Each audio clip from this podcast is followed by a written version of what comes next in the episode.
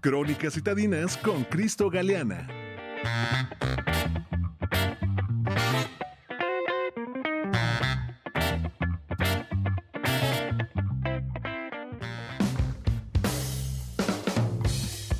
José Antonio, amigos del auditorio de itinerario turístico, es un placer saludarlos de nuevo.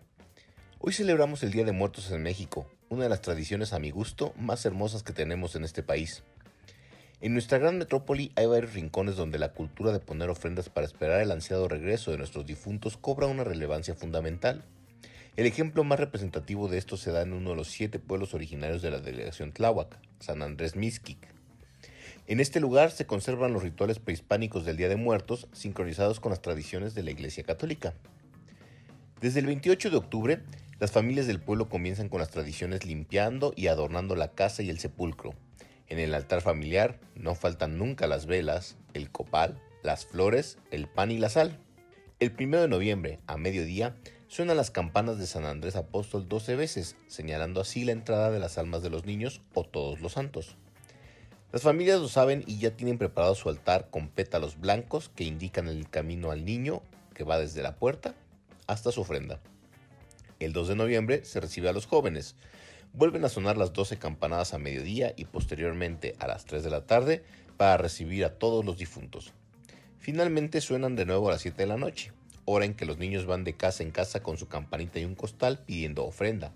Este día se conoce como el de los fieles difuntos.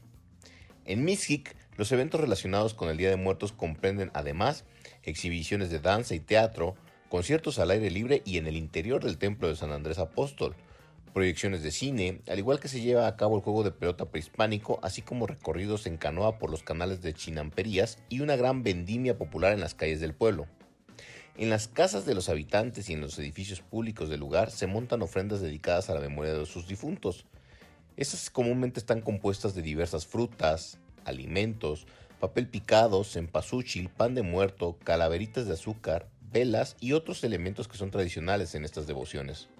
Amable Radio Escucha, recuerde que para los habitantes de Mixquic, esta tradición, también conocida como alumbrada, es de suma importancia, por lo que hay que recordar que siempre tenemos que guardar el decoro y el respeto ante sus rituales. Toño, vamos más tarde a admirar la belleza, los colores, los olores y por supuesto los sabores de este Día de Muertos en Mixquic. Soy Cristo Galeana, acompáñenme en estas crónicas citadinas.